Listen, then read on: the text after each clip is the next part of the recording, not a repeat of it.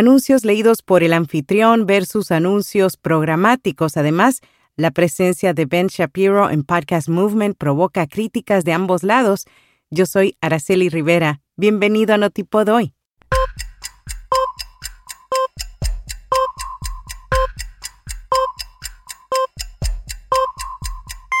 Notipod hoy. Un resumen diario de las tendencias del podcasting. El tema de la publicidad en podcast no solo fue notable en el área de exhibición de Podcast Movement, sino también durante varios paneles.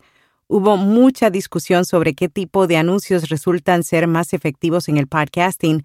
Varios expertos dialogaron sobre el tema y llegaron a las siguientes conclusiones. La directora de marketing de AdsWiz, Justine Benjamin, dijo que el pensar que la venta programática o la inserción dinámica de anuncios va a reemplazar todo es exagerada está convencida de que siempre habrá un lugar para los anuncios leídos por el anfitrión e incluso considera que deben conservarse. Tomás Rodríguez, director de canales emergentes de The Trade Desk, ve la compra programática como una forma de superar algunos de los obstáculos que enfrentan los especialistas en marketing. Dijo que el uso de metadatos ayuda con lo de la orientación de la audiencia y evita que los oyentes sean bombardeados con el mismo anuncio una y otra vez, concluye que los anuncios leídos por el host son más para campañas nacionales, mientras que los programáticos son ideales para empresas minoristas que no estén en todas partes. El director comercial de Cast Media, Mike Jensen, espera que se conserve y se utilice una combinación de anuncios programáticos y leídos por el anfitrión. Considera que los anuncios programáticos sirven como refuerzos para los anuncios leídos por el anfitrión, independientemente de cómo fluyan los dólares en el medio, la directora de marketing de Simplecast, Caitlin Van Horn, insistió a los productores independientes a cobrar por lo que están haciendo y no esperar al año siguiente. La aparición del comentarista conservador en un stand de The Daily Wire durante la convención Podcast Movement generó una ola de críticas en Twitter por parte de los asistentes que se oponen a sus puntos de vista. Podcast Movement, a través de un tweet, se pronunció al respecto diciendo, aunque no estaba registrado ni se esperaba, asumimos toda la responsabilidad por el daño causado por su presencia, mientras Shapiro les respondió literalmente temblando en este momento.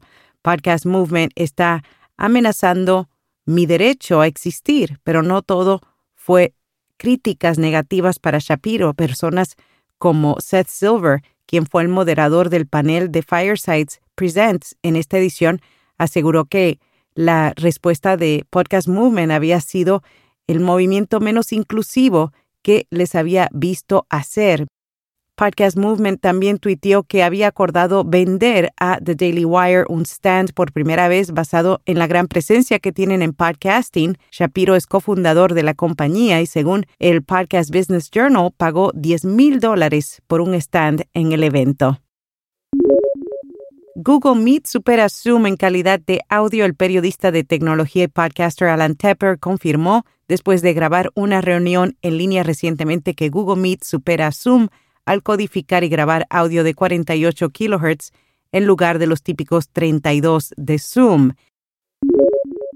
Los estudios de grabación en la nube son el futuro del podcasting. Zacarías Moreno, cofundador de Squadcast, asegura que al ofrecer un estudio virtual de grabación de audio y video, hacen que el podcasting crezca, principalmente porque aumentan la colaboración a nivel mundial entre creadores profesionales, los cuales no tendrán que limitarse a estudios físicos.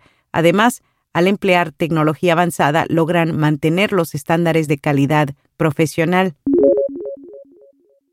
ConvertKit lanzó una red de patrocinadores de newsletter. El proveedor de servicios de correo electrónico busca facilitar los patrocinios entre propietarios de boletines y marcas. Por otro lado, cada vez más usuarios de YouTube optan por utilizar la velocidad de reproducción rápida la plataforma les permite a sus usuarios controlar qué tan rápido o lento quieren ver el contenido, aunque la mayoría de ellos los miran a una velocidad predeterminada, entre los que eligen una velocidad de reproducción diferente, el 85% utiliza la opción 1.5x. Afirman la importancia del contenido en las redes. Funcionarios de la empresa de Growth Marketing Winclap aseguran a Forbes Argentina que el éxito de una campaña en redes depende en un 70% del contenido. Cada canal requiere un formato determinado por lo que no se debe reciclar el mismo contenido en las distintas redes. Las marcas tienen que adaptarse a las nuevas plataformas y experimentar en cada una de ellas. En podcast recomendado Voces Comunicantes, historias de héroes cotidianos, fotógrafos, periodistas, escritoras, diseñadores, expertos en redes sociales. Estas son las personas con las que habla la periodista Eva Mateo Azolas, presentando una historia en cada episodio, una voz comunicante para conectar experiencias a través de sus relatos.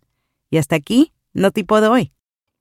Club 700 hoy llega en formato de podcast, descubre historias de vidas transformadas y herramientas para tu crecimiento espiritual y una dosis de inspiración. Haz clic en las notas para que escuches su podcast.